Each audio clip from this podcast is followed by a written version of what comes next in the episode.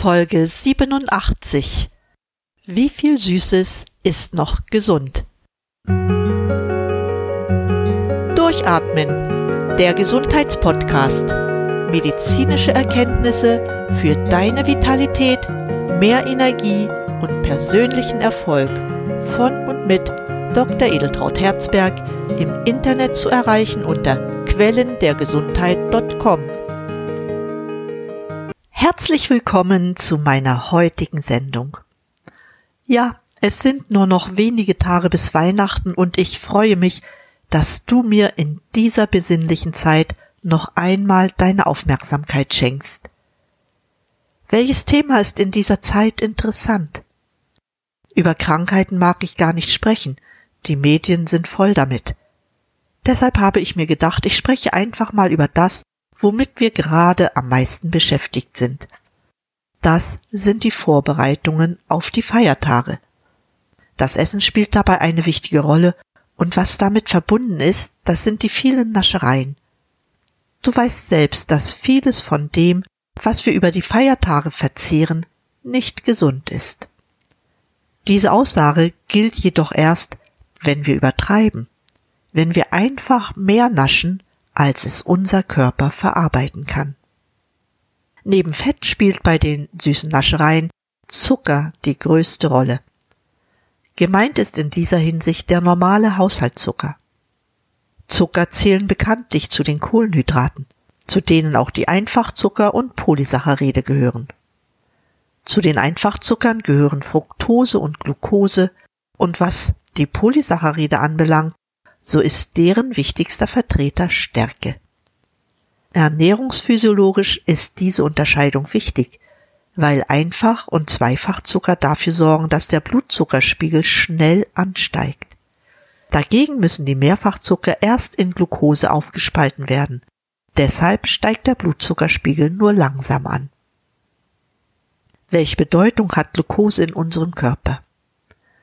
Es ist eine wichtige Substanz in der Energieproduktion.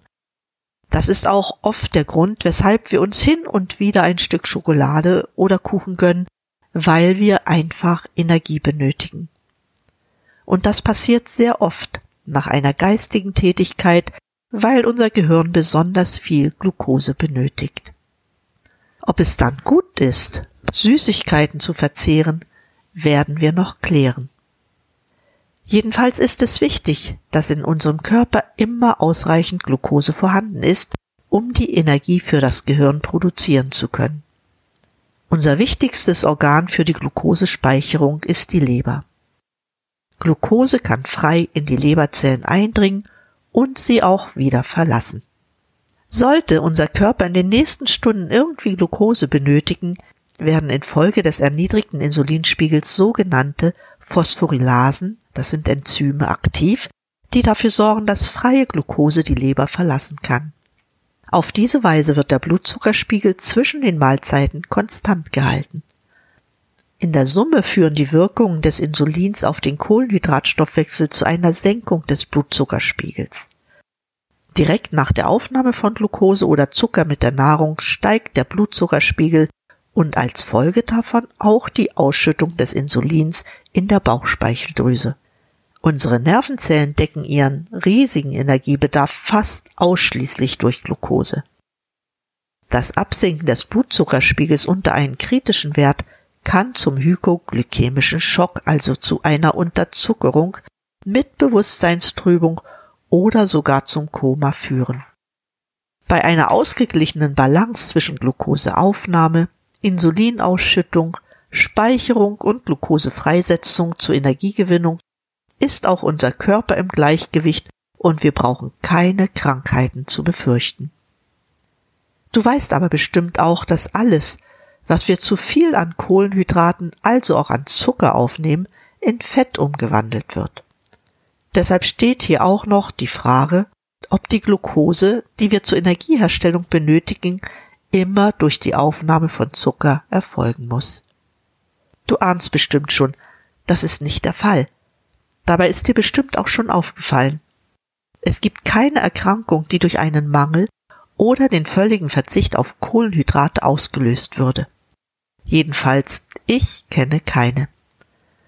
Zum anderen kann Glucose in unserem Körper nur in geringen Mengen gespeichert werden, nämlich in der Leber 150 Gramm und in der Muskulatur maximal 300 Gramm. Und schließlich kann unser Körper Glucose auch selbst herstellen, nämlich aus Eiweißen durch Gluconeogenese oder aus Fettsäuren über die Ketonkörper. Wenn wir uns dann noch die energetische Bilanz anschauen, dann kann man aus ein Glukosemolekül 34 Moleküle ATP gewinnen, aber aus einem Fettmolekül gewinnt man 600 Moleküle ATP, fast 20 mal mehr. ATP, also Adenosintriphosphat, ist aber die Verbindung, die letztendlich als Energie in unserem Körper vorherrscht. Damit haben wir jetzt gesehen, dass Zucker für unseren Körper sehr wichtig ist. Ganz besonders natürlich für die Organe, die besonders viel Energie benötigen, um optimal leistungsfähig zu sein. Jedoch muss man diesen Zucker nicht ausschließlich durch die Aufnahme oder den Verzehr von Kohlenhydraten erhalten. Fette und Eiweiße können schließlich zu Glucose verstoffwechselt werden. Entwicklungsgeschichtlich ist Zucker für uns Menschen als Nahrungsmittel auch nicht vorgesehen. Und schließlich kann Zucker gespeichert werden und steht damit zur Verfügung, wenn wir ihn brauchen. Was also macht den Zucker so schädlich, dass er von amerikanischen Experten als den größten Killer bezeichnet wird und er auf eine Stufe mit Alkohol und Tabak gestellt wird? Im Gegensatz zu Alkohol und Tabak schmeckt der Zucker natürlich auch noch sehr gut. Was wären Kuchen, Pralinen, Desserts, Joghurts, Säfte, Limonaden ohne Zucker. Ja, Zucker ist doch aus unserem Leben gar nicht mehr wegzudenken. Darüber hinaus hat er auch noch seine Bedeutung als Konservierungsmittel in Marmeladen, Gelees und anderen.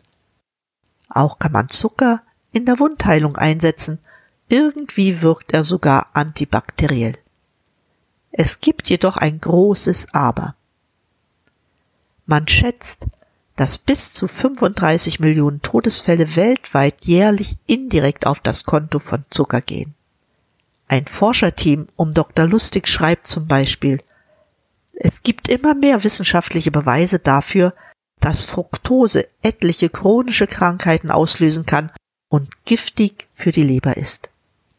Ein bisschen Zucker ist zwar kein Problem, aber viel Zucker tötet, wenn auch nur langsam.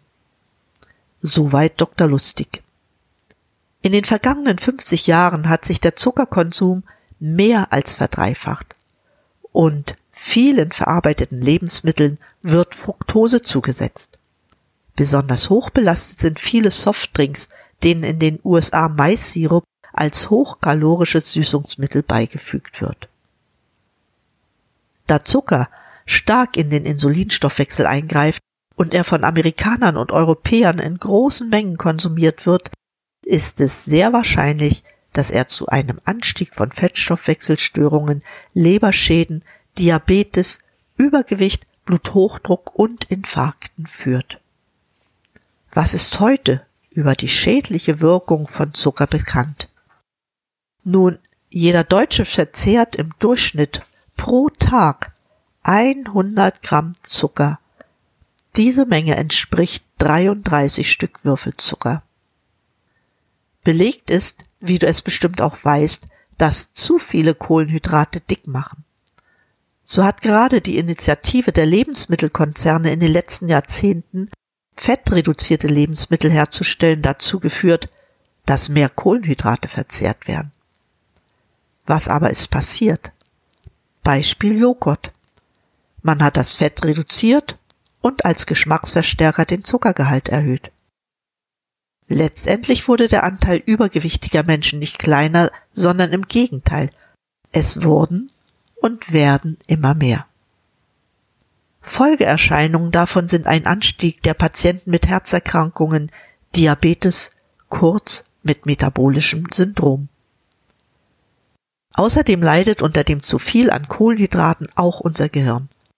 So konnte nachgewiesen werden, dass bei Patienten, die viel Zucker verzehren, sogar Gehirne beginnen zu schrumpfen. Darüber hinaus wurden massive Entzündungen im Gehirn, speziell dem Hippocampus, gefunden. Der Hippocampus aber ist die Region im Gehirn, die für Denken und Erinnern verantwortlich ist. Was ist noch bekannt über die schädliche Wirkung von Zucker? Übergewicht, Diabetes, Zahnzersetzung sowie Spätfolgen der Stoffwechselerkrankungen wie Sehstörungen, Missempfindungen an den Beinen bis hin zu Verlust der Gliedmaße zählen unbedingt dazu. Inzwischen gibt es auch Indizien, dass die Gehirne von Menschen unter dem hohen Zuckerkonsum leiden. Dies zeigen Gedächtnistests, die vor und nach hohem Zuckerverzehr durchgeführt wurden. Nach dem Zuckerkonsum erinnerten sich die Menschen im Schnitt an zwei Worte weniger als davor. Im MRT zeigte sich, dass der Hippocampus geschrumpft war. Genau dies findet man auch bei Patienten mit Demenz. Man kann davon ausgehen, dass eine Überdosis Zucker im Gehirn eine Situation, die einer Vergiftung gleicht, hervorruft. Für die Neubildung von Nervenzellen und die Aktivierung der Synapsen werden dadurch viel zu viele Proteine aktiviert. Dann reagiert der Hippocampus schlechter auf das Hormon Insulin, so dass es keinen Zucker mehr ins Gehirn einschleusen kann. Zu guter Letzt schrumpft nicht nur der Hippocampus, sondern auch andere Gehirnregionen. Übrigens findet man unter Demenzpatienten sehr viele Menschen, die sehr viel Zucker verzehren. Natürlich kann man sich gut vorstellen, dass nicht nur das Gehirn, das ja den höchsten Glukosebedarf aller Organe hat, unter dem Zuckerkonsum leidet, sondern auch andere Organe betroffen sind. Zuallererst ist es auch das Herz, das durch den hohen Zuckerkonsum geschädigt wird. Dies nicht nur, weil es durch das entsprechende Übergewicht mehr leisten muss. Das Herz wird auch auf direktem Wege durch Zucker geschädigt. So konnte man feststellen, dass Menschen, die sich mit mehr als 25 Prozent Zucker ernähren, dreimal häufiger einen Herzinfarkt erleiden als Menschen, deren Zuckeranteil an der Nahrung bei circa 10 Prozent liegt. Wie sieht es aber mit der Leber aus, die ja unser größtes Organ zur Zuckerspeicherung ist? Es hat sich gezeigt, dass eine erhöhte Fructosezufuhr ähnlich wie bei Alkoholikern zu einer Fettleber führen kann. Dabei ist entscheidend, dass wegen der geringeren Ausschüttung von Insulin durch die Bauchspeicheldrüse oft Glucose gegen Fructose ausgetauscht wird. Trotzdem kann man heute belegen, dass das Diabetesrisiko trotz des Wechsels zu Fructose nicht sinkt. So beeinflusst Fructose die hormonelle Gewichtsregulierung negativ und begünstigt die Entwicklung von Übergewicht. Wenn Fructose in die Leber gelangt, wird sie zum größten Teil in Fett umgewandelt. Dieser Vorgang ist insulinabhängig. Dadurch wird dem Gehirn nicht signalisiert, dass bereits genügend Nahrung aufgenommen wurde. Somit kann sich kein Sättigungsgefühl einstellen. Dadurch isst man immer mehr und man nimmt zu viele Kalorien auf. Letztendlich entsteht dadurch ähnlich wie bei Alkoholikern eine Fettleber. Dies kann sogar zu Entzündungen, oder gar Hepatitis führen. Noch ein Wort zum Diabetes. Durch den hohen Zuckerkonsum ist der Typ 2 Diabetes zu einer weltweiten Epidemie geworden. Früher hat man dies als Alterszucker abgetan. Heute gibt es sehr viele junge Menschen, unter ihnen viele Kinder, die bereits einen Alterszucker haben. Dies ist äußerst bedenklich. Ja, diese Entwicklung ist auch sehr gefährlich, umso mehr, weil auch noch Bewegungsmangel dazukommt. Der Zucker desensibilisiert den Körper für Insulin. Das heißt, das Kontrollhormon für den Blutzucker wirkt nicht mehr. Das bisher Gesagte lässt nur einen Schluss zu. Der Zuckerverbrauch muss sinken. Empfohlen wird eine Reduktion auf maximal 25 Gramm Zucker pro Tag. Das bedeutet ein Viertel dessen, was gegenwärtig verzehrt wird. Natürlich kann es dabei auch Tage geben, wo man etwas mehr von den zuckerhaltigen Köstlichkeiten zu sich nimmt. Es ist sehr schwierig, den Zuckerkonsum zu reduzieren. Dies liegt daran, dass von Zucker ein enormes Abhängigkeitspotenzial ausgeht. Wenn man einen bestimmten Schwellenwert erreicht hat, ist es sehr schwer, diesen zu reduzieren. Zucker kann den Menschen sehr verführen, weil er selbst appetitdämpfende Geschmacksrichtungen wie zum Beispiel Bitteres überdeckt. Deshalb findet man ihn nicht nur in Marmeladen, sondern auch in Ketchup, Käsecremes, Würsten und Salzstangen. Was also ist zu tun? Man kann den Zucker natürlich weglassen, indem man einfach nicht Süßes verzehrt. Das wird man aber kaum tun. Bleibt, Alternativen zu nutzen, wie zum Beispiel Xylit, den Birkenzucker, Stevia, Ahornsirup und Kokosblütenzucker. Xylit hat nur einen geringen Einfluss auf den Blutzuckerspiegel und ist entzündungshemmend. Stevia hat eine enorme Süßkraft und eignet sich besonders zum Süßen von Getränken und Desserts.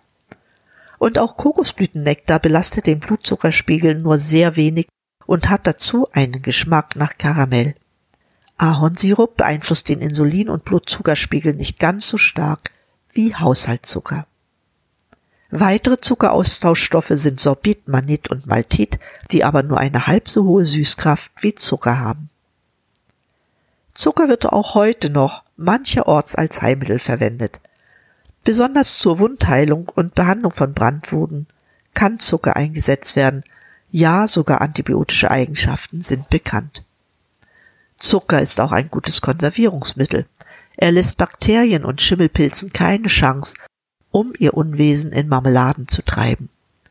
Und schließlich sind ja auch noch eine ganze Reihe von Süßwaren lange haltbar. Durch Zucker kann man schnell seine Leistungsfähigkeit nach harter körperlicher oder geistiger Arbeit wiedererlangen. Nach dem Genuss von Zucker fühlt man sich leicht und erlangt ein behagliches Gefühl, dabei steigt auch die Konzentrationsfähigkeit. Vorübergehend fühlt man sich vielleicht auch ein wenig zufriedener, ja glücklicher als vor dem Genuss. Eins gilt jedoch für Zucker genau wie für andere Genussmittel. Er ist kein Lebensmittel, das notwendig ist. Wie immer macht die Dosis das Gift. Zu viel Zucker ist schädlich und auch entwicklungsgeschichtlich für den Menschen als Nahrung nicht vorgesehen. Das hat auch seinen guten Grund. Nichtsdestotrotz, gönn dir während der Weihnachtszeit und auch jetzt im Winter die köstlichen Naschereien. Vergiss nicht, einen Ausgleich durch Bewegung zu schaffen. Übertreibe nicht. Und vor allem iss nie aus einer Langenweile heraus. Essen ist nur ein sehr kleiner, wenn auch wichtiger Bestandteil unseres Lebens. Du weißt selbst, dass es Wichtigeres gibt. Damit möchte ich dir eine wunderschöne Weihnachtszeit wünschen. Wie immer findest du eine Zusammenfassung der Sendung in meinen Shownotizen auf meiner Website quellendergesundheit.com. Ich habe zum Schluss noch eine Bitte. Gib gern eine positive Bewertung über diese Sendung bei iTunes ab. Das garantiert, dass noch mehr Menschen diesen Podcast mit seinen Sendungen zur Erlangung und Erhaltung einer guten Gesundheit hören werden. Ich danke dir dafür. In diesem Sinne, bleib gesund, schalte wieder ein und atme richtig durch. Deine Edeltraut Herzberg.